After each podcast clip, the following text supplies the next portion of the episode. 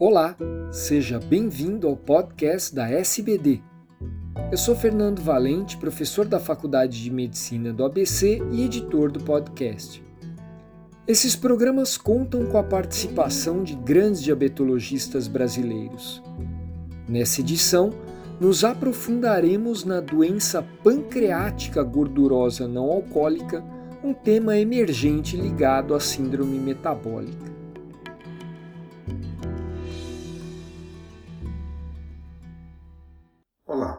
Eu sou o Dr. Luciano Jacalha, médico endocrinologista, assistente da Liga de Síndrome Metabólica do Hospital das Clínicas de São Paulo e coordenador do Departamento de Síndrome Metabólica e Pré-Diabetes da Sociedade Brasileira de Diabetes. Comentarei um artigo de revisão denominado Esteatose Pancreática Não Alcoólica, publicado neste ano de 2020 no volume de número 38 da revista Digestive Diseases de autoria do Dr. Peter Diet e colaboradores. Quando falamos em esteatose, geralmente remetemos ao tecido hepático. No entanto, o termo se destina a todo acúmulo excessivo de gordura em órgãos que não foram destinados para esse propósito, ou seja, um depósito ectópico de gordura.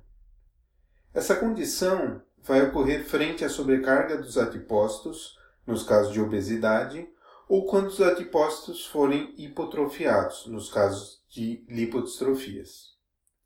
De qualquer forma, o depósito ectópico de gordura promove desarranjo do funcionamento normal daquele órgão e nesse artigo discute-se os efeitos da esteatose pancreática tanto nas células exócrinas como nas ilhotas pancreáticas.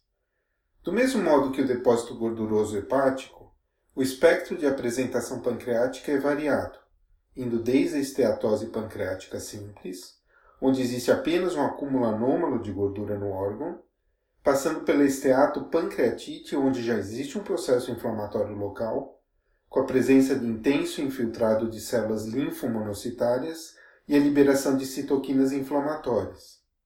E finalmente culminando em quadros de perda da arquitetura celular, com substituição por áreas de fibrose e eventualmente evolução para adenocarcinoma de pâncreas. Inclusive, a prevalência de esteatose pancreática é muito elevada em pacientes submetidos à cirurgia de adenocarcinoma de pâncreas, que por sua vez associa-se a uma maior taxa de complicações pós-operatórias, principalmente as fístulas pancreáticas. Cerca de 17% dos indivíduos adultos obesos apresentam esteatose pancreática e essa prevalência também aumenta com a idade. Na verdade, existem estudos que mostram que essa relação é ainda maior na presença da resistência à insulina, que é a marca registrada da síndrome metabólica. A resistência à insulina aumenta os níveis circulantes de ácidos graxos livres e dificulta a sua captação pelos adipócitos, fazendo com que sejam captados pelos tecidos ectópicos. Estima-se que a esteatose pancreática, dependendo da população estudada, varia de 16 a 35%, coincidindo mais ou menos com a prevalência estimada de síndrome metabólica na população adulta. A presença de 25% ou mais de gordura no pâncreas mostra forte relação com o risco de diabetes tipo 2 e com a doença cardiovascular aterosclerótica.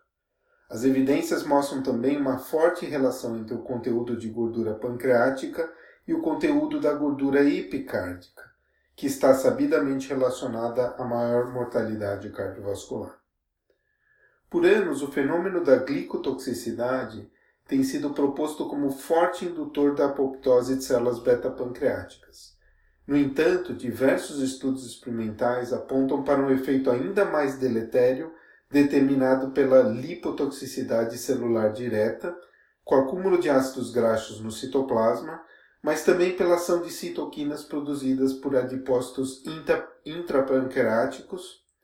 Inclusive, a existência desses adipócitos dentro do tecido pancreático é um aspecto diferente do tecido hepático.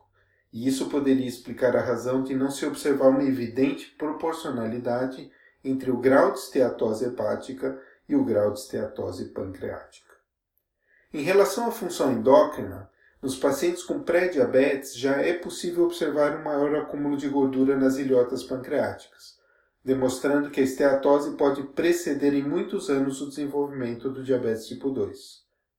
Já em relação à função exócrina, a presença de esteatose hepática tem forte correlação com os níveis reduzidos da enzima elastase 1 fecal, que constitui um marcador altamente sensível da função exócrina pancreática.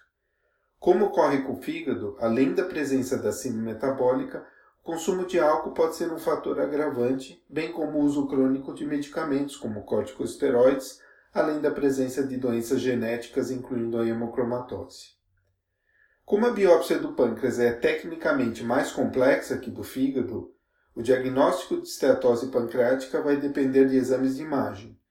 E, em razão da sua posição retroperitoneal, a avaliação de ecogenicidade pelo ultrassom transabdominal e pela elastografia ficam bastante prejudicados, ainda que seja realizada por via endoscópica. A ressonância magnética, principalmente pela quantificação da densidade de gordura, é o método padrão ouro, sendo superior à tomografia de abdômen no caso da esteatose pancreática.